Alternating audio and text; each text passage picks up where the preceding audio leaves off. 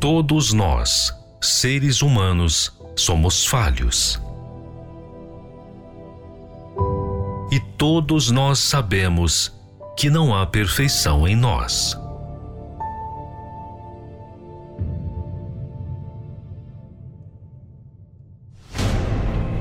Nós precisamos perseverar para nos manter. Mas e Deus? Quem é Ele?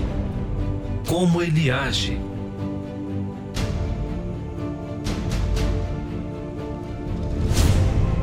Muitos visualizam Deus como um ser que apenas manda a ordem, mas não conseguem ver quem Ele é.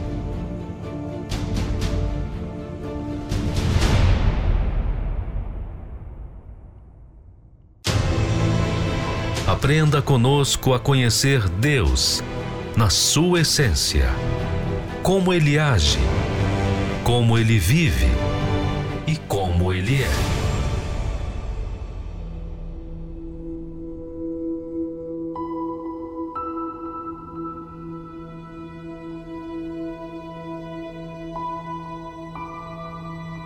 E viu o Senhor que a maldade do homem se multiplicara sobre a terra, e que toda imaginação dos pensamentos de seu coração era só má continuamente.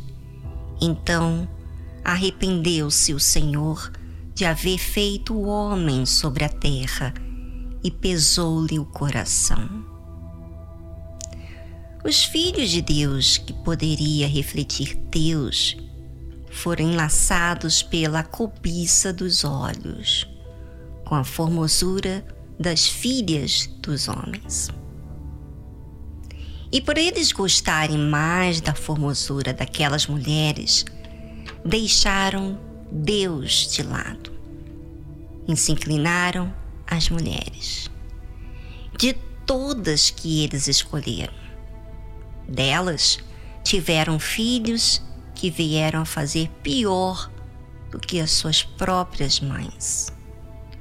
Aqui fica muito claro que nós, filhos de Deus, podemos sermos tentados.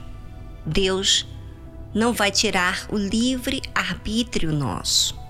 E por nós mesmos termos esse livre arbítrio, fica claro e definido quem escolhemos servir.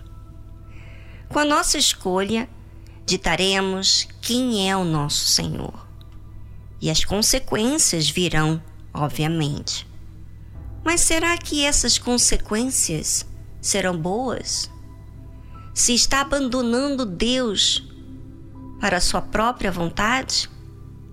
A Bíblia cita que a maldade do homem se multiplicara sobre a terra. Primeiro, maldade multiplicada.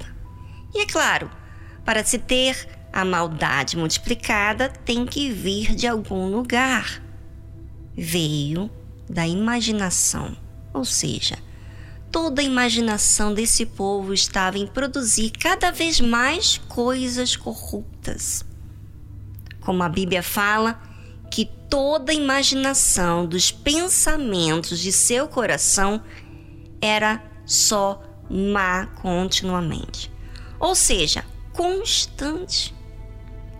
Não havia mais nesse povo o sentimento de pesar com o pecado o pecado havia se dotado como algo natural, não injusto ou mal. Então, arrependeu-se o Senhor de haver feito o homem sobre a terra e pesou-lhe em seu coração. Imagina aqui a situação diante dos olhos de Deus. Algo horrível de se ver.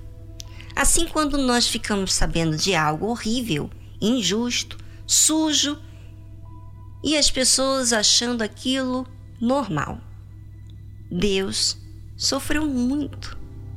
Deus sofre muito ver a escolha errada da pessoa, porque o seu propósito era fazer filhos que honrassem a ele, e não desses filhos machucar, ferir, se mutilar.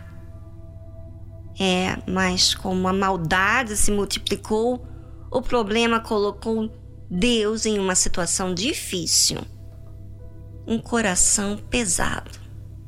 Pois é, dor, porque ali Deus viu que já não havia mais saída para aquele povo que não queria se arrepender. Deus não pode interferir na sua decisão. Se você escolhe se deleitar no pecado, no que é injusto, você terá que colher as consequências que você mesma quis. E ele não poderá mudar nada.